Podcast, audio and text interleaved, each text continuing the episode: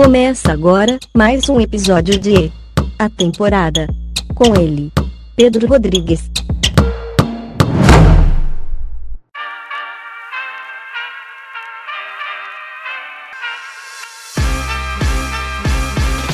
Olá, aqui é Pedro Rodrigues em mais uma edição do podcast A Temporada. Eu estou dizendo desde o começo da NBA, desse, dessa temporada, que a temporada da NBA será verde. E ela será muito verde, especialmente pelo leste. Para me ajudar a falar desse verde, eu estou aqui com uma pessoa sensacional, repórter e colunista da MD+, torcedora do, do Jack, do Joinville, que deveria sangrar vinho, a cor do Joinville, mas ela sangra verde, a cor do seu Boston Celtics. Tudo bom, Andrica? Não, né? Já pensou ia sangrar o quê? Pelo bus? Pior que quase foi isso, hein? Levando em consideração quando eu comecei a ver basquete. Olá, Pedro, olá a todos que estão nos ouvindo. Eu, assim, ó, você fazendo a introdução, eu só pensando, meu, meu Deus, que anjos passem e digam amém enquanto ele tá falando que esse ano a NBA será verde, será verde, verde de Boston, né? Porque tem outros verdes aí. É um prazer estar aqui, ainda mais para falar, né? Dessa temporada aí que até o momento está tão boa, né, para o Boston Celtics. Batemos na trave no ano passado. Eu espero que, que neste ano Jason Tatum, Jalen Brown e Marcus Smart, porque é o meu Big Three aí, consigam finalmente, né, quebrar esse jejum aí já deu, né? Chega, chega. Acabou com essa palhaçada. Vamos retomar aí a nossa liderança no número de títulos. Antes da gente falar do Celtics, vamos falar um pouquinho de você. Como é que você chegou no basquete? De onde veio essa paixão? É uma coisa de infância? Como é que começou essa relação? Assim, né? Eu amo esporte, né? De maneira geral, assim. Eu sou repórter e, e colunista, enfim, comentarista de esporte, né? No meu, no meu trabalho formal. É, e eu cresci numa casa de pessoas que assistiam muito esporte, né? Não basquete, é, futebol, né? Que é a, a paixão do brasileiro, Fórmula 1. É, o, o basquete chegou até mim, assim, eu tinha, sei lá, uns sete, seis anos, assim, que o meu irmão via muito, assistia, gostava, é torcedor do Chicago Bulls, coitado, coitado. é, tinha coisas do Chicago Bulls, então foi aí que eu comecei a ver, mas eu era muito nova, assim, né? Então, beleza, eu vi o Jordan lá e não tinha noção, né, do que eu tava vendo naquela época. A gente Ainda tava vendo. Bem a gente tava vendo Pelé e não sabia, né? É, ainda bem, né? Porque vai que eu tivesse me apaixonado pelo Bus. Meu Deus, ainda bem que não. Então, aí depois, quando eu fui crescendo, enfim, consumindo muito esporte, o basquete voltou, né? A NBA voltou. Sempre me perguntam, sempre me fazem essa pergunta, ah, mas por que o Boston Celtics, né? E, e tem muito a ver também com essa coisa de, ah, mas você torce para um time tricolor. Ah, você torce para uma seleção que não tem nada a ver com verde, né? Nos outros esportes uhum. não tem nada a ver com verde. Por que o Boston Celtics? Eu não sei, eu realmente não sei responder essa pergunta. Não foi como boa parte aí dessa geração que, que torce para o Bulls, que torce por causa do Jordan, ou que torce para o Lakers e torce por causa do, do Kobe. Agora, né, os mais jovens Warriors por causa do Stephen Curry. Não, não tem um jogador em específico. Sabe quando você, assim, vocês que estão aí ouvindo e se apaixonam assim por alguém na rua, sei lá, na faculdade, ah, é ela ou ele. Uhum. Eu bati o olho e me apaixonei. Você lembra a primeira, a primeira temporada que você viu assim que você falou, putz, Vou Cara, seguir esses caras aqui. 2007, 2008. Graças a Deus, né? Que foi quando eu era feliz e não sabia, não sabia.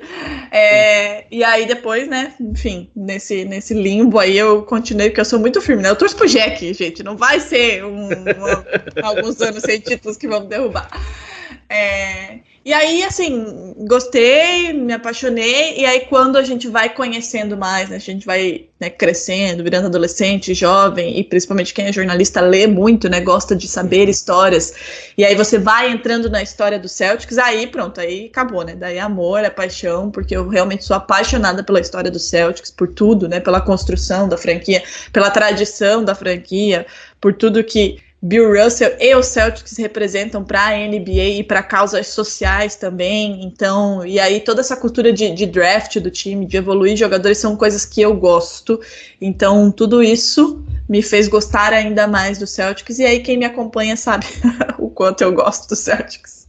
É, essa temporada que a Drica comentou é, obviamente, a temporada que o Celtics foi campeão aquela temporada que tinha Garnett, Paul Pierce, eh, Ray Allen, Rondo, que termina com barba e cabelo bigode para qualquer torcedor do Celtics que quer ganhar, não só ganhar, mas ganhar em cima depois... de quem, né? É, uma surra em cima do Lakers, né, cara? Pancada no Lakers, que é... o Kobe ficou um ano é, é, rodando para tentar ganhar de novo, né?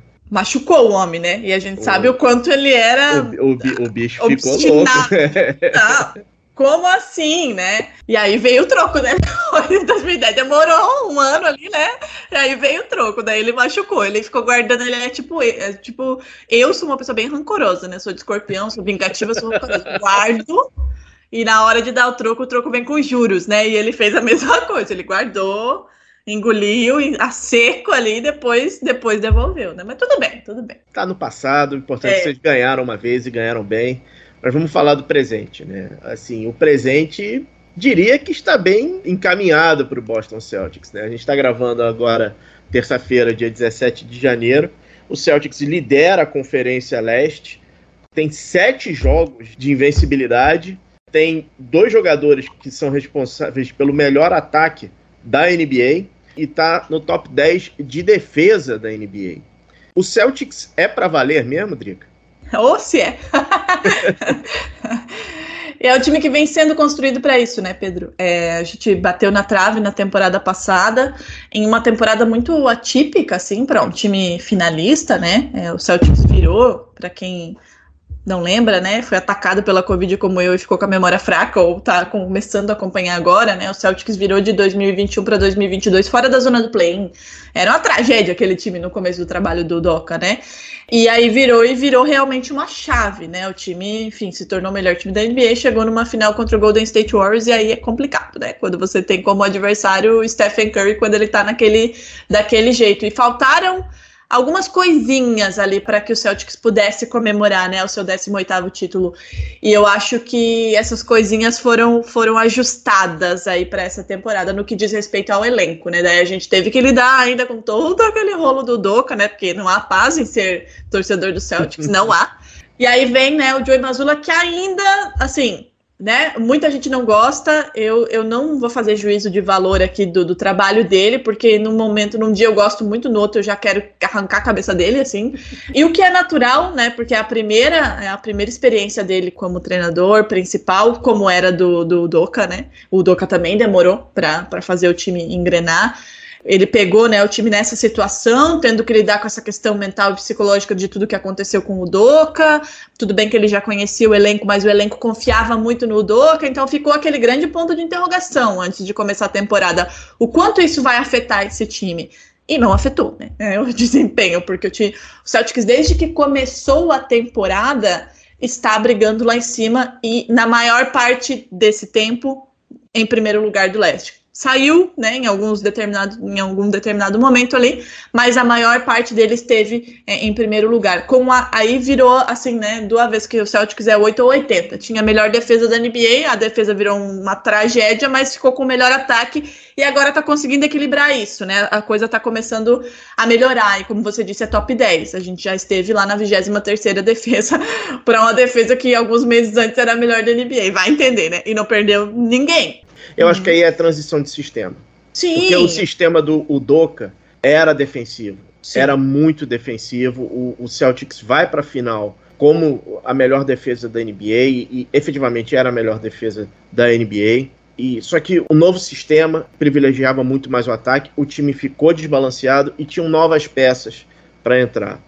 Peças que novamente, é um trabalho sensacional do Brad Stevens como, como presidente de operações. Precisamos falar disso. Não, que traz o Malcolm Brogdon, que é assim, é o jogador que ele não faz nada espetacular, mas ele faz tudo muito bem. Apesar do Celtics não ter altura, ele tem o Robert Williams como o, o, o mais alto, mas você tem um, um Grant Williams, que é um defensor tenaz contra os caras mais altos. E aí você tem efetivamente uma temporada inteira do Derek White. Então, realmente era uma questão de tempo para esse time se acertar, né? Porque falta muito pouco para o Celtics, né? Falta um, um empurrãozinho ali para efetivamente chegar à Terra Prometida, né? É, exato. A gente tendo o time que temos hoje, o elenco que temos hoje saudável, eu apostaria dinheiro se eu tivesse dinheiro para apostar no 18º título, né? Eu acho que faltaram alguma, algumas coisinhas, né? E muito pouco, assim, com no ano passado, na temporada passada. E isso tem muito a ver com a consistência do, do Celtics, né? Hoje nós temos peças como Malcolm Brogdon, por exemplo, que se estivesse naquela final, talvez o resultado fosse diferente é essa consistência que vem do banco quando precisa começar a tirar as peças principais ali. É um Derrick White, como você falou, numa temporada inteira, ele chegou lá antes da trade deadline, Isso. né? E um outro, uma outra peça que ainda falta se encaixar nesse time, que é o Danilo Gallinari, que para mim também vai ser um baita plus aí para esse time. Mas então, ele assim, volta? Não, não, não. Para essa temporada não volta. Acho que Quer dizer, volta. né? Vai saber, né? Vai que o italiano dá uma de louco e como. né? Não sei. Mas tecnicamente não é para voltar nessa temporada. Mas assim, o time vai ficar redondinho, sabe? Com, com essas peças que a gente tem hoje. Então, é, faltou muito pouco. E, e além disso, é, o que eu vou dizer pode parecer assim, meu Deus, tá louca, mas eu acho que essa derrota fez bem para esse elenco, sabe? Porque a gente tá falando de um Jason Taylor que é muito jovem, a gente não pode esquecer que ele tem 24 anos e ele chegou em três finais de conferência e uma final de NBA. Mesma coisa o Jalen Brown com 26, o, o Marcos Smart. Então, assim, é um time que se conhece muito, que foi construído para jogar junto, que tem já essa, essa casca de chegar em finais, mas precisava de uma pancada como essa, eu acho, para criar aquela casca do tipo: a gente chegou até aqui. A gente tava na porta, assim, ó, batendo na porta. Então a gente precisa dar o próximo passo. E eu acho que a mostra disso é o Jason Tatum nessa temporada. É, ele evolui a cada temporada, isso eu acho que é nítido para quem não é hater do Celtics ou dele, o que eu não consigo nem entender como é que alguém pode ser hater de um nome desse, mas ok. É, assim, fazendo aquela, aquela, né, aquela análise assim, sem, sem, né, sem nada que, que atrapalhe, limpa mesmo, a gente vê a evolução do jogo dele. O jogo de pés dele é muito bom, defensivamente ele evoluiu muito, principalmente nas últimas duas temporadas. Uma coisa que a gente tinha lá, sei lá, dois, três anos atrás, que poderia gerar uma crítica a ele, a falta de habilidade como playmaker e as más escolhas de arremesso dele, que ele tinha essa dificuldade, né, insistia demais em uma coisa. Hoje ele é um exímio passador e ele consegue se entender no jogo. A, a, bola do perímetro do Celtics é muito forte nessa temporada, mas tem dia que ela não tá caindo. E ele consegue enxergar isso de uma maneira rápida e começar a mudar o jogo dele durante a partida. E como você falou, a gente tem esse resultado, né? O Celtics aí é o primeiro time a atingir as 30 vitórias, abriu uma boa vantagem aí pro Nets, venceu do Nets de novo aí recentemente, o que vou confessar, tem um sabor maravilhoso. tem o melhor recorde da NBA, primeiro em net rating, é o primeiro em offensive rating, é o segundo em pontos por jogo, é o quinto em assistências por jogo, o quarto em bloqueios por jogo. O Derek White tá bloqueando tudo e todos, é o, é o, é o principal bloqueador do Celtics, e a gente tá falando do Derek White, gente, a gente não tá falando do Time Lord, a gente tá falando do Derek White.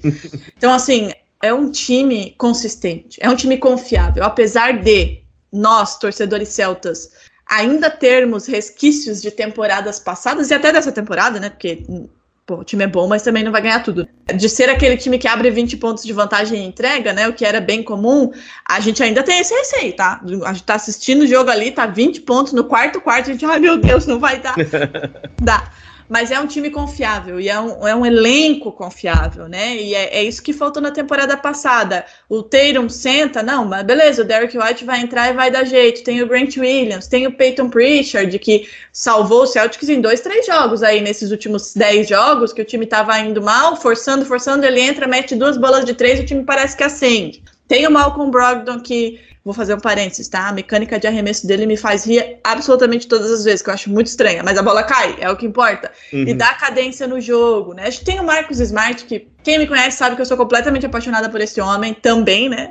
Eu sou completamente apaixonada por todo mundo, né? Aparentemente. Mas é um, é um jogador que, cara, o lance de é o coração e a alma do Celtics em quadra não é assim clichê, é de fato isso, sabe? Então, assim, é um time muito forte muito forte. Tem a melhor dupla da NBA. Tem dois jogadores que estão no top, no top 10 para a corrida do MVP e dois jogadores jovens. Então é um time pronto para chegar a esse 18º título e assim, pessoalmente, eu acho que seria incrível o Celtics vencer, assim, claro, né?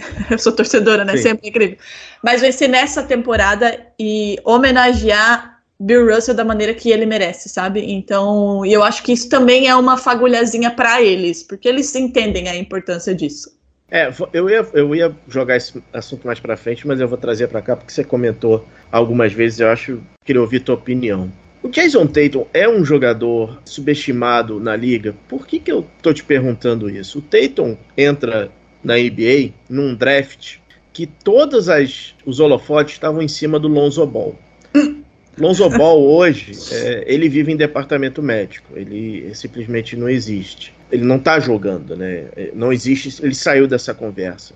O Tatum, ele leva o Celtics a uma final de conferência. Ele, Jalen Brown e Terry Rozier e, e, no ano seguinte, o Celtics contrata o Kyrie Irving. Mesmo assim, tendo todos aqueles problemas com o Kyrie Irving, ele ainda consegue evoluir. O Tatum, você comentou da evolução dele do, do ano passado para cá. Eu acho que esse é um dos motivos pelo qual o Brad Stevens trouxe um cara da comissão técnica atual, apesar da saída do Udoka, é que eles fizeram um trabalho consciente de melhorar o playmaking do Jason Tatum. O Tatum tinha um hábito completamente irritante que ele ficava com a mão na bola até os 8 segundos e tomava uma decisão bizarra no final. Ele melhorou muito nisso. É, o Tatum não é respeitado na NBA, cara. Ele é subestimado. Eu não acho que ele não seja respeitado. Subestimado, talvez. Respeito, acho que ele tem. O próprio LeBron James, né? O apelidou de The Problem. E já faz uns dois anos, eu acho. Uhum. Isso nem me lembro quando foi. E ele não era ainda esse, esse grande problema aí para os adversários. Eu acho que subestimado no sentido de. Esses dias eu li na minha timeline e às vezes eu falo, meu Deus, eu queria ter ido dormir mais cedo para não ler certas coisas. Eu li que o Tatum, algo, eu não vou lembrar exatamente da frase, mas era algo nesse sentido. O Jason Tatum não é tão bom. Ele tem sorte por jogar num time como o Celtics. E talvez seja o contrário. talvez o Celtics tenha sorte em ter um cara como o Jason Tatum. Eu acho que ele é subestimado nesse sentido. Parece que por ele ter 24 anos e uma idade muito próxima do Luka Doncic, ele tem que fazer 60 pontos todo jogo, sabe? E não é isso. O melhor jogador não é necessariamente o jogador que faz 60 pontos num jogo. É o jogador que consegue evoluir, consegue fazer o seu time evoluir com ele e consegue levar o seu time adiante. E, claro, meu Deus, eu tenho pena do Luca Doncic de onde ele está e que ele não vai conseguir fazer isso lá mas azar dele, né? O Tatum, ele consegue fazer isso. A gente percebe que a gente tá falando de 2017, então são seis anos. A gente percebe, assim, uma evolução gigantesca dele nesses seis anos, que, que outros, você citou o Lonzo Ball, e tem outros. É, ele foi comparado com o Caio Kuzma no começo da carreira, pelo amor Sim. de Deus. Aquele, aquele, print, acho que todo torcedor Celta guarda aquilo Sim. que de vez em quando gosta de dar uma cutucada. Então, assim, ele é um jogador que evoluiu muito nesses seis anos, mas ele trouxe o time junto com ele. Claro, isso tem muito a ver com a construção do time e com a identidade do Celtics, né? De ser esse time que, que, que fez esse draft, que montou esse time e que tá levando esses caras para cima. Mas o Tatum é o cara que consegue evoluir e fazer o time evoluir junto com ele. É isso que você falou, ele e que eu havia comentado, que ele era, não era um bom playmaker, era um péssimo e tomava decisões horrorosas Horrorosas. Horrorosas, assim, que você falava, meu Deus, você é tão bom, rapaz, não me faz um negócio desse. E que não, custaram muita coisa. Não, era inacreditável. Ele parava, a defesa colapsava em cima dele, ele tomava uma decisão ruim. Exato. Era impressionante, era um vício aquilo. E hoje não. Hoje uhum. ele, ele entende, ele, ele joga mais pro time, sabe? Só que eu vejo essa, esse subestimar nesse sentido, de parece que ele vai sempre precisar fazer muito mais. E não é isso. Se ele vai ganhar o MVP esse ano, não sei. Pode ganhar, pode não ganhar, não sei. Acho que tá merecendo. Mas vários estão, né? Mas eu realmente vejo ele como um seríssimo candidato a isso. Por, por isso, tudo que a gente tá falando, por números, porque os números não nos deixam mentir, ele bate recorde atrás de recorde dentro do Celtics. Inclusive, agora, recentemente, aí bateu mais um recorde de jogador com mais de 50 pontos. Tirou aí o Larry Bird. É, já se tornou aí o, o, jogador com maior número de pontos numa metade de, de, de, temporada, passou Paul Pierce, passou Larry Bird, passou todo mundo. Então, assim, é um cara que, que ele tá se provando, não que ele esteja muito pressionado para isso, porque ele é o cara do Celtics, ele, Jalen Brown e Marcus Smart, mas ele, ele, ele quer se superar. E eu acho que isso vem muito daquela mentalidade do Kobe, que ele era fã, e enfim, o que para muitos torcedores celtas é um problema. Eu tô nem aí de quem ele era fã, quem ele seguia, desde que ele jogue lá e goste de jogar lá, para mim tá tudo bem. Mas eu, eu não vejo ele sendo desrespeitado pelos colegas, sabe? Eu acho que não. É mais por esses jovens é, torcedores que querem ficar fazendo comparações que não fazem sentido, sabe? É tipo comparar o Messi e o Cristiano Ronaldo. Não faz sentido. Cada um é cada um e o Messi é o melhor. e, e é mais ou menos por aí, sabe? Mas eu vejo ele muito mais maduro é, e pronto para levar o Celtics para esse título eu vou só discordar de você de, de uma coisa. Eu acho que o, o Tatum evolui realmente quando o Celtics assume efetivamente uma das suas tradições, que é ter um jogador âncora, um jogador identificado com a franquia. O Celtics demorou muito para fazer isso com o Jason Tatum. Muito, mas muito tempo. Aquela tentativa de super time com Hofford, Kyrie Irving e Gordon Hayward, aquilo ali foi um, foi um erro. Foi um erro. O Celtics. Um fracasso, né? Deu, deu tudo errado ali. Não, o Celtics tem efetivamente é, década de 50 Check, Bill Russell nos 60, 70 o, o, time deu uma rateada até a chegada do Larry Bird, e aí você tem o, o Paul Pierce, que é o cara que faz a ponte para o último título, e o Celtics ficou sem âncora durante muito tempo. O Celtics efetivamente entrou num tank. Eu sou completamente contra, mas enfim, e ele tinha o franchise player, ele conseguiu esse franchise player no Tatum. Eu acho que eles demoraram um tempo a passar a chave. Eles fizeram isso muito rápido com Larry Bird, mas muito rápido. Eles fizeram isso com o Anton Walker também, mas não deu certo. Todos esses, essa era que, que a gente está comentando aqui, é impressionante que tem três constantes aqui, que é o tripé desse, desse time. É o Tatum, é o Brown e o Marcus Smart. Marcus Smart, que para mim hoje é o melhor defensor da NBA. O Draymond Green, para mim, já perdeu esse posto pro Marcus Smart. Marcus Smart marca qualquer jogador na NBA. Você acha que o Tatum demorou a assumir a coroa ou você acha que o tempo foi correto? Eu acho, assim, é, né, fazendo essa análise com, com comparando com o, o, esses pontos de referência que a gente teve lá atrás, sim, né? Intervalo de tempo aí foi maior, mas eu acho que foi necessário para esse amadurecimento dele, sabe? Porque ele acompanhou o fracasso do Kyrie Irving, embora ele seja amigo do Kyrie Irving, respeite, mas ele entendeu o que não fazer, né? E eu acho que foi necessário isso para que ele chegasse hoje nesse nível que ele está e da maneira que ele está, tanto no que diz respeito ao amadurecimento, é, no que diz respeito a entender a responsabilidade e a ter essa identificação e essa ligação com o Celtics, e também com relação a, a se assumir como líder, né? porque como você falou, todo mundo sabe hoje que o tripé do Celtics é Jason Tatum, Jalen Brown e Marcus Smart. O Marcus Smart, se você me perguntar se o Marcus Smart é subestimado e desrespeitado na NBA, eu vou te dizer que sim. Muito. Inclusive pela torcida celta, por boa parte da torcida celta. Mas hoje eu acho que isso já fica mais evidente. Esse desrespeito com ele me incomoda mais do que com o Tatum, porque eu não acho que o Tatum seja desrespeitado. É, já o, o Jalen Brown e o Marcus Smart, eu acho que sim. É, mas hoje se entende que é esse é o tripé do Celtics, é claro. Tem o Time Lord, muita gente fala que é ele que, que, forma esse Big Tree. E aí, quando você entender um Big Tree como força e tudo mais, ok. Mas no que diz respeito a impacto e liderança, são esses três.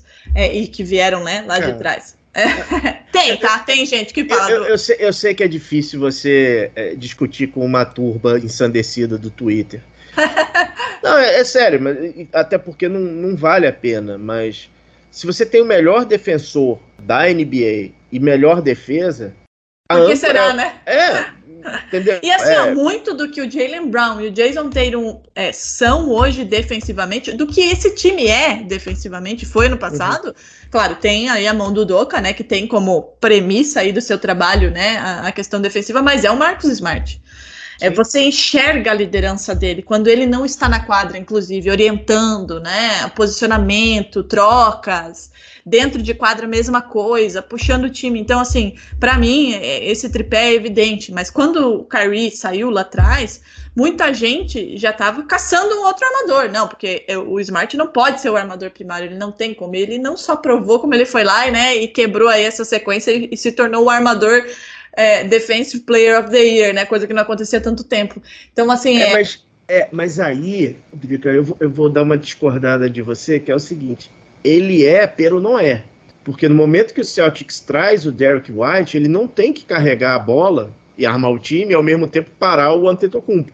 Então, é, essa é a grande vantagem de você ter um elenco completamente balanceado. Acho que a chegada do Derrick White foi um, um sopro para o Celtics, assim, fantástico. Foi uma Sim, para que se tirada de cartola, né? Para que se divida essas responsabilidades é. quando o jogo se mostra necessário, né? Você usou um ótimo exemplo.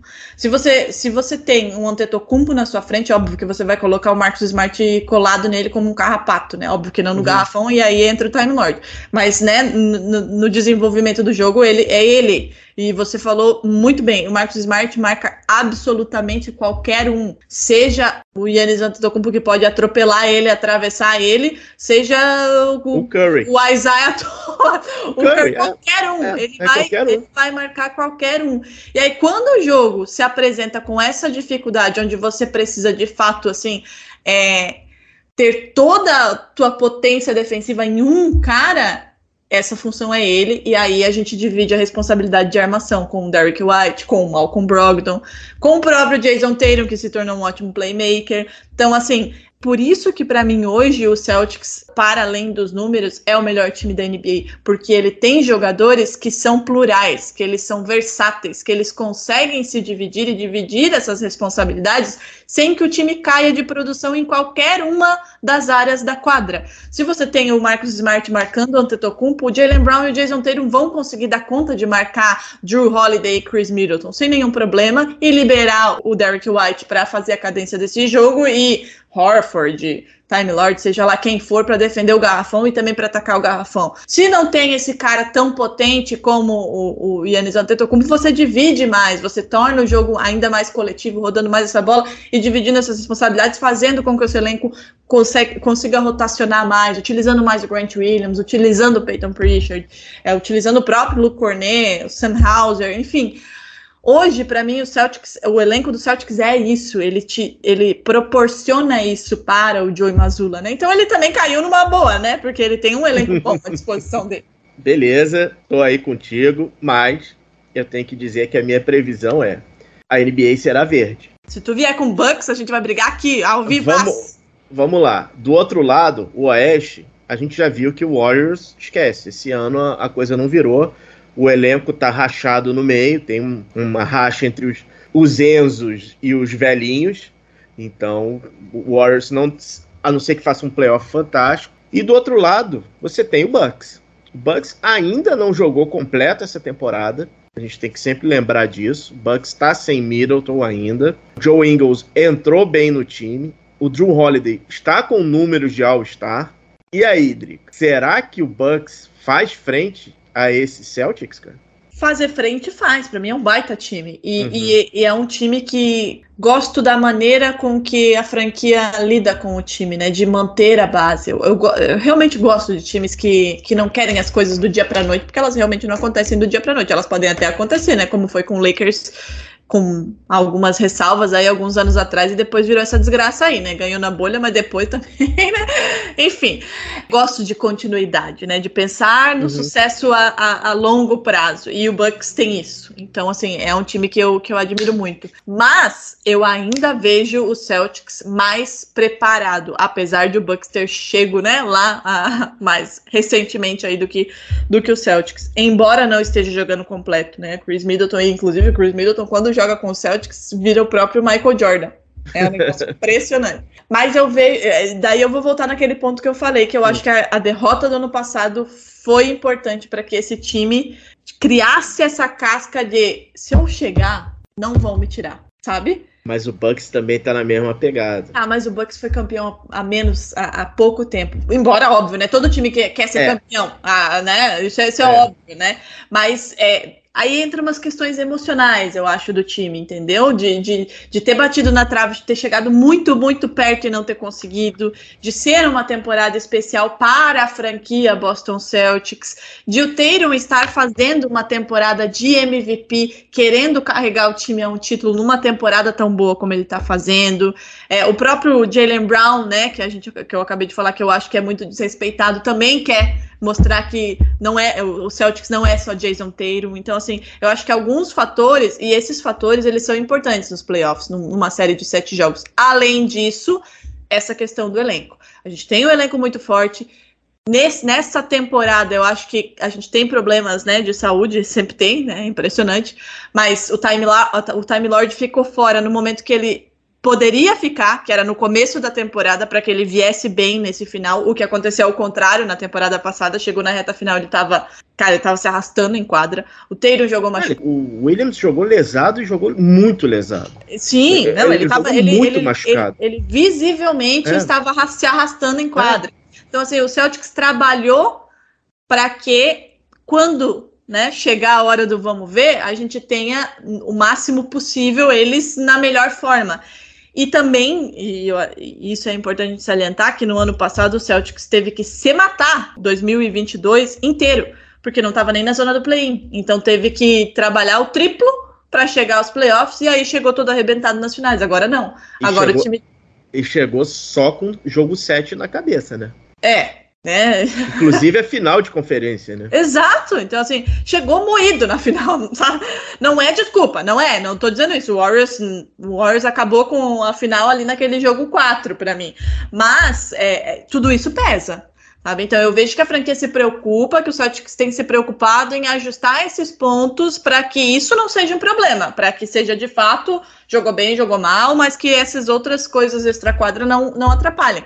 Se você me perguntar assim, ah, você aposta a sua vida que vai ganhar do, do, do Bucks? Claro que não. A gente tá falando de um Yannis Antetokounmpo que hiperestendeu a porra do joelho, você achava que ele não ia jogar, ele tava jogando e foi lá e ganhou o título. Então, é, assim. Eu sei. Eu sei. Né? É, você se sentiu bem, né? Eu sei. então, assim, não dá para duvidar. Mas racionalmente falando, eu vejo o Celtics um time muito pronto para poder dar esse passo a mais. É, eu acho que o Brad Stevens. O Brad Stevens deve sabia que a gente ia gravar hoje.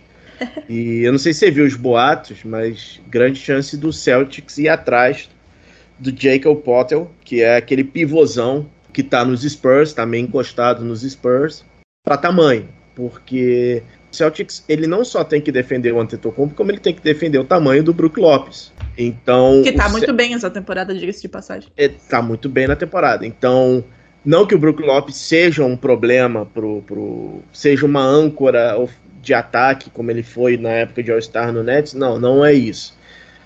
O Brook Lopes jogando fora do garrafão, ele abre caminho para o Antetokounmpo. Então o Celtics tem que ter jogadores altos. O Celtics não tem jogadores altos. Coitado, chamaram o Blake Griffin, né? Que até tá indo bem, né? Mas não é mais o, o Blake Não é Griffin. é mais aquele Blake Griffin. Não, não é, não é. Não Mas se o Celtics conseguir essa troca, aí eu acho que o pêndulo realmente começa a cair muito forte para o Celtics, porque ele vai ter corpos e vai ter seis faltas, né? para botar o Antetokounmpo na, na linha do, do lance livre, né? E em sete, em sete, em uma série melhor de sete com mando de quadra, eu acho que o, a final da NBA efetivamente será a final do leste, porque o Oeste está completamente carcomido, né? É, não assim, é, muito se falava, né, alguns anos atrás, que ah, o leste é fraco, o oeste é. Né, né, né. Algumas temporadas a gente vem acompanhando aí um leste cada vez mais feroz, né? Antes de começar a temporada, muita gente nem colocava o Celtics como favorito ao título de novo, né? É, muito pelo que aconteceu com o Doca, né? O Sixers era colocado como favorito, o Bucks, o Nets mas o Celtics por muita gente não. E aí você tocou num nome que eu acho que a gente precisa abrir um parênteses grande aqui, que é o Brad Stevens, né? É um cara que, que tudo foi muito, tudo muito precoce na vida do Brad Stevens, né? Ele é muito jovem, ele já saiu do college, ele já levou esse time para uma final de conferência e ele já é general manager desse time. e absolutamente todos os movimentos que ele fez enquanto general manager foram precisos. Todos, sem exceção. É, trazer o Al Horford de novo, que é um cara que todo mundo confia, que os garotos confiam, que é importante para esse time, que jogou pra caralho nas finais, diga-se de passagem, o cara aí com 30 e muitos anos, em vários jogos foi o melhor time, melhor jogador, inclusive, do time. Trazer ele de volta, buscar um Derrick White lá nos Spurs. Relembra, relembra como é que o, o, o Hofford voltou pro Celtics? O pessoal que não lembra. O Hofford saiu do Celtics numa troca e foi pro OKC, cara. A Agatha odiou ele lá, diga-se de passagem. A Agatha disse: Meu Deus, veio aqui não fez nada, agora vai lá e o velho com não sei quantos anos fica metendo bola em cima do, do Warriors, do Curry. Avisa pra Agatha que o sentimento é mútuo. O Hopper odiou o tempo dele em OKC. Ele ficou do, do, do, dois dias lá, praticamente. E o Sam Presti, o Sam Presti, o, o, esqueci o nome do GM. É Sam Presti, do OKC. Sam Presti tirou, desativou ele em janeiro. É, não, assim, ó, é o que a gente tava falando antes de, de, de é. gravar, né? Que você é. lembrou a passagem dele pelo Atlanta, que para você foi melhor do que o Celtics. Eu, eu vejo ele muito com a cara do Celtics. E ele nunca escondeu, quando tava em Filadélfia também, né, recentemente, que lá uhum. ele até foi ok, assim, ok no máximo ok, né? é, que ele gosta de Boston. A família dele gosta de Boston. A irmã dele vivia tweetando que queria voltar para casa, que não sei o que para voltar para casa e agora tá em casa, né? Então, assim, isso faz diferença também, sabe? O cara se sente bem ali. Mostra que ele está bem ali. Ele joga bem. Ele realmente se sente à vontade ali. E os jogadores se sentem à vontade com ele. Então, assim, é, todos os movimentos do Brad Stevens foram precisos. Trazer o Al Horford, buscar o, o, o Derek White lá no Spurs, um abraço para o Camilo. Quando, quando rolou essa troca, ele falou: Meu Deus, estão levando, vocês, vocês vão se dar muito bem. Nananana. É, Malcolm Brogdon agora me pegou de surpresa, tá? Ah, eu ele... tava trabalhando, eu olhei assim, eu, o quê? Como é ele... é que ele conseguiu fazer isso aqui? ele acerta qualquer time. O problema dele é lesão. Ele se machuca muito, mas ele acerta qualquer time. Só um parêntese rápido de Al Hofford, né? Para quem hum. tá querendo decidir, o Al Hofford tem uma irmã brasileira. Jogadora também, né? Jogadora, jogadora também. É Maíra Fernanda. Então, assim, o que ele fez com esse time dois, três anos como general manager foi o que faltou, inclusive quando ele era técnico, que é ter um elenco confiável, né? Então, e ele conhece esses jogadores desde que eles foram draftados. Então eu, é tudo isso, sabe? Essa sinergia, essa coisa de um conhecer o outro, de trazer quem efetivamente faltava para dar essa consistência para o elenco que a gente tem hoje. Hoje a gente está sem Jalen Brown. Jalen Brown deve, já está aí, né? Fora uns dois, três jogos e deve ficar aí mais alguns dias afastado. O time não caiu de produção. E olha que no último jogo dele ele fez 41 pontos. né? O time não caiu de produção. O Tatum, invariavelmente, ele vai ter que também sair, porque ele tá, ainda continua com aquele problema no pulso. Então, tenho certeza que em algum momento o Celtics vai falar: senta ali, querido, vem, vamos cuidar desse pulso para que ele não te atrapalhe lá na final, igual te atrapalhou na última temporada. E o time não vai perder demais, claro. Tá com uma sequência de sete jogos sem perder, de sete vitórias daqui a pouco vai perder, gente. Não é assim também, não vai ganhar de todo mundo. E, e, e geralmente o Celtics perde, sei lá, Orlando Magic perdeu duas. Cara, o Magic, o Magic é, é, é Com todo é, o respeito, Wagner e pessoal do Magicast, mas, né? O Magic, cara, é, tá vencendo todas do Celtics. Todas, todas, todas.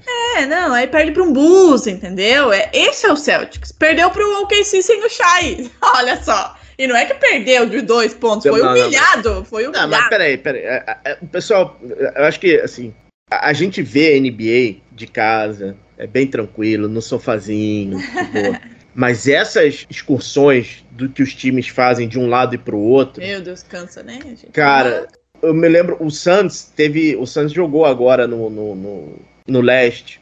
Eles chegaram para o jogo contra o Washington, acho que oito horas antes do jogo. Depois de jogar na noite anterior, porque tinha nevasca e tal. óbvio que vai perder, né? Não tem, não tem perna que, que aguente, né, cara? Time com oito jogadores, né? Esse jogo do, do OKC que, que a Drica tá falando foi uma surra, né? O jogo foi, foi, foi desse... humilhante, gente, pelo amor Foi humilhante, foi desse... parecia o Suns, né, cara? Em, final, em semifinal de conferência, né? O jogo foi decidido no primeiro quarto, né? Inclusive, teu Suns, hein, pro Memphis Grizzlies ontem foi meio complicado também, né? Mas enfim, né? Cara, a maionese vai... meio que desandou no segundo ah, tempo. Mas eu não vou, eu não vou te. Não, eu não vou nem te. Vai, fala, se defenda. Não, não, né? não, não a, a, temporada do Santos, o que vai acontecer no Phoenix Suns, a, a, o Santos tem um relógio em cima da cabeça dele, que é 4 de fevereiro. Se até 4 de fevereiro aquele Governors League da NBA não aprovarem a venda, é esse time, não tem o que fazer. Porque nenhuma troca, nenhuma mexida, nada vai acontecer sem o aval do atual dono, que é o Robert Sarver, que a gente sabe que ele está é, que ele não, se ele já não fez nada quando era dono, sem ser dono, então aí que ele não vai fazer nada.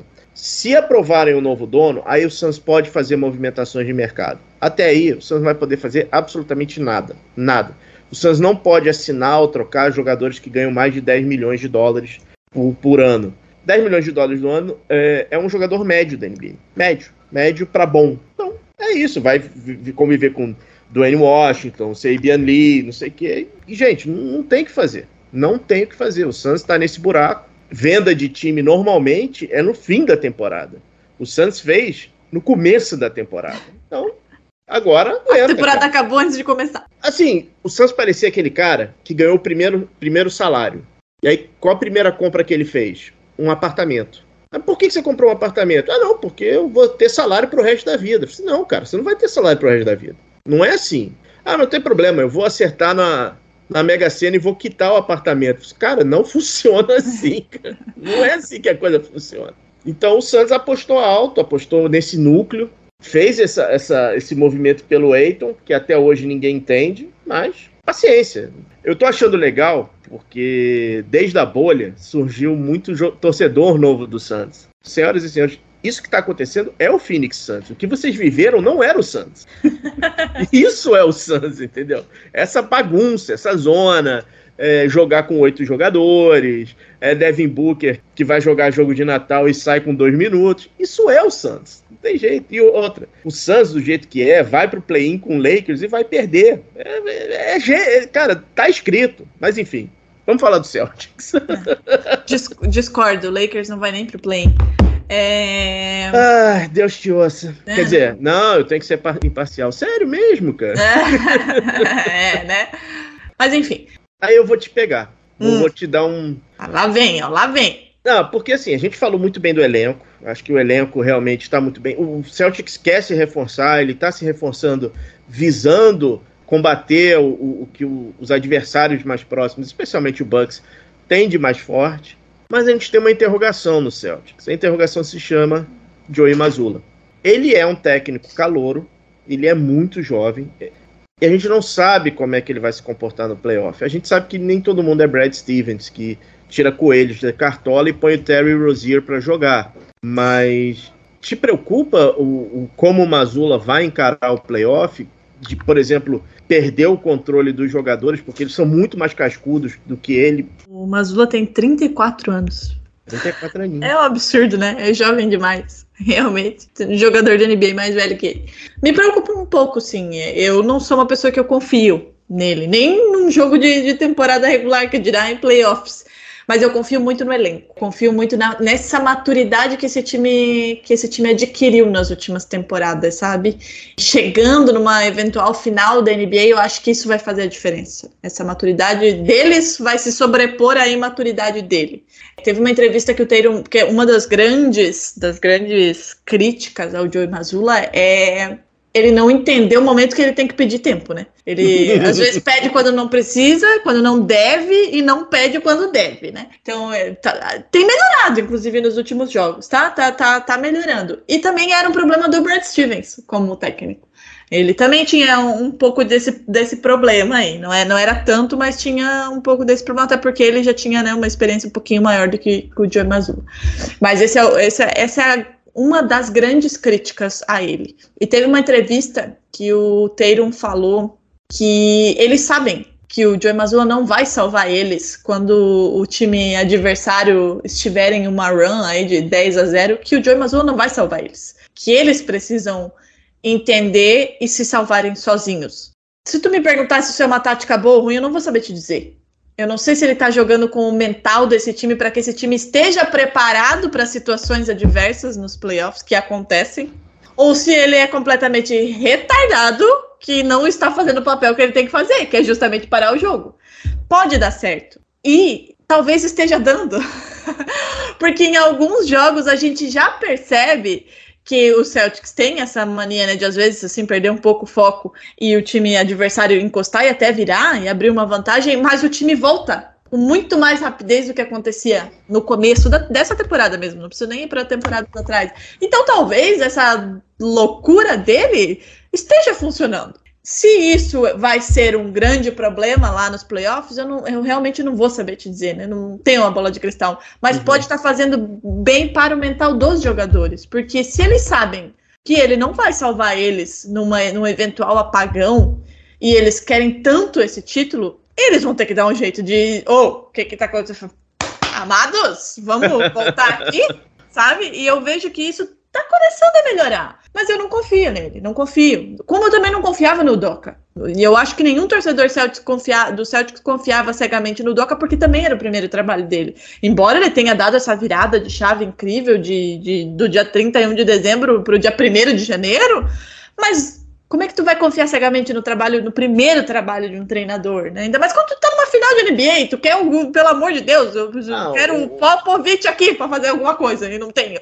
E isso, isso só mostra que o que o Doca fez foi muito, mas absurdamente grave. Sim, o, eu não, não consigo Doca, imaginar a gravidade do negócio. O Doca, ele substituiu o Brad Stevens, que era estupidamente querido pelos torcedores do Celtics. Continua sendo, todos amam é, Brad Stevens. É, pois é, mas assim, obviamente a gente não sabe nem de 1% do que acontece nesses times. Mas o que vazou do Ime Udoka é assustador. E assim, quando tem esses vazamentos, a Drica é jornalista, a gente sabe que é alguém de dentro que falou, cara, não dá, a coisa aqui tá fora de controle. Obviamente, a gente tem que ter muito cuidado com as fontes que a gente procura, uhum. mas no TMZ, que é um site não muito ético, digamos assim, né? Ele falava, cara, que o, o, o Doca, ele teve um caso com a pessoa que cuidava das viagens do Celtics. Ele cuidava da viagem da esposa dele. Sabe? Pô, para, né, cara? para com isso, né? Mas o trabalho em quadra, é isso que você falou, Dri. Até 31 de dezembro, ele estava brigando com todo mundo. Dia 1 de janeiro de 22, não sei o que aconteceu, mas o time passou a defender, o time começou a, a, a ter a responder. E a comissão técnica efetivamente permaneceu, né? É, é, a comissão técnica continuou. E assim, a melhor coisa que aconteceu para o Celtics foram os Nets, né? Porque no momento que o Nets faz aquele convite para o Doca, tirou aquela sombra do Doca ser o técnico que vai ficar um ano suspenso. Você imagina se, se o Celtics começa a perder? Será que vão pedir a volta, iam pedir a volta do Doca? Ou então, será que o é, Joey Mazula vence o campeonato? Ano seguinte, assume de volta o Doca? Então, assim, essa história do Nets foi, assim, um golaço pro Celtics, né? É, tirou o foco, né? Porque. Totalmente, né? Muito ainda se falava, meu Deus. Tu percebe que hoje, óbvio, né? Ninguém, assim, esqueceu o que o Doca fez, mas não se fala mais nele. Uhum. Né? É, Tirou-se o foco desse problema, que poderia ser um eventual problema, como a gente disse, né? Criou aquele grande ponto de interrogação no começo da temporada do Celtics e deu tranquilidade para o Joe Mazzulla trabalhar. Óbvio, né? A gente já viu alguns insiders de Boston trazendo informação de que mesmo que ele ganhe a NBA, ele não vai ficar como técnico principal. Mas assim, quem garante? Né? Se o cara levanta o 18 banner lá, bem, e os jogadores bancam, confiam no trabalho dele, o cara é, vai, ficar. vai ficar. Vai, e não fizer nenhuma merda, né? Porque já tô meio receosa aí com esses técnicos que vai saber. Já fez merda no passado, vai que faz de novo, né? É, e, e tem outra, né? Não tem um grande nome no mercado. Não, não tem. Não, não tem. Quem tem? Kenny Atkinson, Quinn Snyder. Não tem um grande nome no mercado. Não tem. É, e o Celtics, é, de novo, né? Ele é um time, é, é, é uma franquia muito tradicional. É importante para o Celtics alguém que entenda o funcionamento e que compre essa cultura de, de desenvolver jogadores, de, de chegar lá e, e ter, ter essa consciência de que não vai chegar um monte de estrela aqui para você trabalhar. É esses caras que estão aqui, a gente vai draftar mais alguns aí e você se vira para desenvolver esses caras aí, meu filho. É assim que as coisas funcionam ali. E, e, e, graças a Deus funcionou assim, né? Porque a gente não traz estrela de fora, mas a gente cria em casa. Olha aí, ó, o que a gente tem. e a pessoa precisa entender isso. Então, assim, é, é, é bom que seja alguém que esteja ali se você me perguntar se eu amo o Joey Mazzulla, não. Eu tenho, eu tenho minhas questões com ele pelo passado dele, enfim. Mas tá fazendo o trabalho dele. Os caras gostam dele. O Brad Stevens, que é aquele anjo de candura, gosta uhum. dele. E é como você falou, assim, o, a gente não sabe o que o Doca fez. A gente sabe, assim, a ponta do iceberg. Porque a coisa é muito maior. É, é muito não. maior assim, ah, beleza, foi um caso consensual, vamos afastar o cara. Não ia afastar um, um técnico atual, vice-campeão da NBA, tendo feito o trabalho que fez por causa disso. O Brad Stevens quase chorou na entrevista coletiva. Ele estava, de fato, com os olhos cheios d'água falando do negócio. Então, assim, foi uma coisa muito grave. Gostava do trabalho do Doca? Gostava. Quero que ele se. Desculpa. Quero, porque assim, não dá para fazer isso com mulher nenhuma, né? Não sei exatamente o que ele fez, mas eu tenho certeza que foi alguma coisa muito grave. E numa posição que tu tá, sabe? Pô, tu acabou de chegar, de sair de uma final da NBA, tu tem um time desse na mão. Sossega o faixa e vai trabalhar. E outra, ele chegou no Celtics com o aval, e assim, com o aval do Jason Tatum e do Jalen Brown. Então, assim, você tem a aprovação, você foi trazido para a franquia, a maior franquia da NBA, a franquia mais tradicional da NBA, com o aval das duas estrelas do time e você faz uma merda dessa no, no primeiro ano, porra, sabe? Não, não, dá, não tem condição. É, eles têm relacionamento, complementa da, é. informação da Drica, é, eles tinham relacionamento por conta do USA Basketball, que o Doca fazia parte da comissão do Greg Popovich, ele fazia, inclusive, parte da comissão dos do Spurs, tá? Então, por isso que no USA Basketball eles criaram essa, essa relação lá entre eles e então por isso que o Doca acabou indo para o Celtics e acabou nessa história triste que a gente comentou. Mas não vamos falar de história triste, vamos falar possivelmente de uma história feliz, porque a gente está tá com quase uma hora, senão o editor me mata. Eu por mim ficava aqui horas conversando, mas eu, o editor vai no meu pescoço, vai na minha jugular. Só uma coisa, Drica, eu tô, eu tô olhando de lado aqui, porque os jogos estão passando aqui e eu tô é. com o Twitter aberto. Parece que o Conley vai pro Clippers, tá? Meu Deus, gente. É, exato. Como assim? Pois é, vamos partir para uma possível história, uma história com final feliz. Eu quero ver o teu palpite pro final da NBA. Eu não vou perguntar quem vai estar pelo lado do leste, mas quem você acha que vai estar pelo lado do oeste e qual vai ser a, o spread final. Inclusive o Raptors tá ganhando do Bucks, tá? tá falando Raptors. em jogos acontecendo. E é nesse verde que você quer confiar? Tem certeza? e o Nets tá tomando uma surra do Spurs. Só pra, só, só pra deixar aqui a informação enquanto a gente tá gravando. A vantagem, a vantagem da derrota do Bucks é que sempre a matéria. Eu, eu já deixo a, o título da matéria pronta: Tragédia Grega. Não falha nunca, né? Nunca, cara, sempre funciona. Com relação à, final, né, Celtics, obviamente, existem duas coisas. É a final que eu gostaria de ver e a final que eu acho que eu vou ver. A final que eu gostaria de ver era Celtics e Memphis Grizzlies. Eu acho que seria uma final, assim, divertidíssima. E não é porque eu acho que o Grizzlies não pode vencer o Celtics, tá? Porque eu me cago de medo do John Moran, e não só dele. Mas mas é porque eu acho que, que seria um espetáculo incrível, assim, é, highlights para tudo que é lado, times jovens e aquela coisa de times que são construídos e vão se desenvolvendo juntos. Então, assim, eu acho que seria uma final que, que me agradaria muito.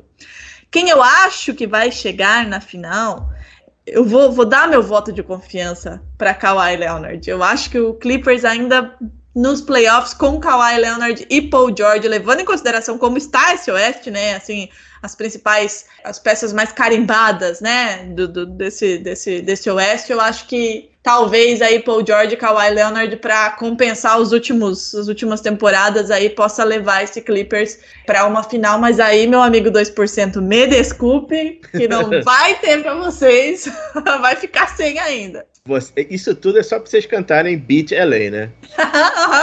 é, só para não perder o hábito de. No do... Staples, não, não é. vai ser, né? Porque afinal vai ser no TD Garden, mas enfim.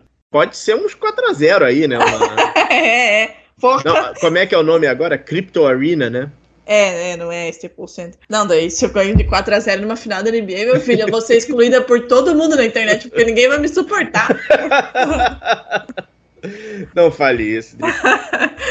Você é ótimo. Muito obrigado por ter aceitado o convite. Desejo boa sorte para o seu Celtic. É um dos grandíssimos candidatos e tendo pessoas como você, eu acho que vai ser legal ver o Celtics ganhar. Obrigado por ter participado, cara. Eu que te agradeço, é uma honra. Ainda mais falar aqui de, de, de Boston Celtics, né? Algumas coisas ruins, né, que aconteceram aí nos uhum. últimos tempos, mas importantes, né, para a construção desse time. Uma honra.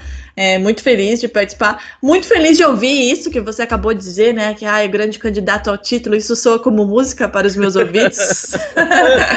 Espero que esse, né, de favorito se concretize para campeão. Acho que esse time assim, né, falando sério, né, para além da minha torcida, acho que esse time tá merecendo por, por todo o trabalho de, de, todo mundo, né? A gente falou aqui de Brad Stevens, a gente falou desse elenco que foi construído. Então acho que a galera aí tá, tá merecendo esse título e seria lindo se fosse, né, para homenagear o Bill Russell aí que infelizmente nos deixou. Então acho que seria seria uma bela história. Como foi da Argentina campeã do mundo, né? Tipo, tango argentino, quase matando todo mundo no coração. Acho que seria legal o Celtic ser campeão aí para homenagear o Bill Russell. Espero que seja. E muito obrigada. Vamos acompanhar aí se o Celtics de fato levantar o 18º banner, a gente volta aqui para fazer um episódio só só só para irritar daí a galera.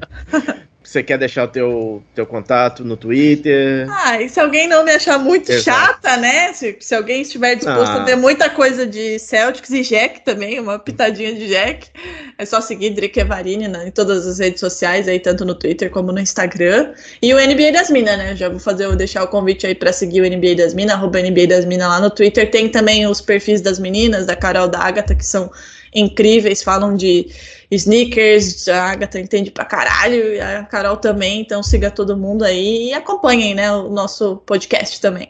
É, eu devo gravar com elas esse mês ainda. É, eu vi, eu vi, fiquei devo sabendo.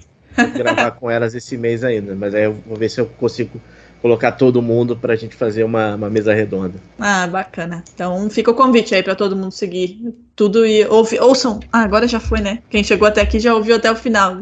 Não vão me xingar na rede social, falar que eu sou clubista demais. Não tem problema. Aqui, a clubismo é, é, é permitidíssimo aqui, não tem o menor problema. Pessoal, essa foi mais uma edição do podcast A Temporada. É isso e até a próxima.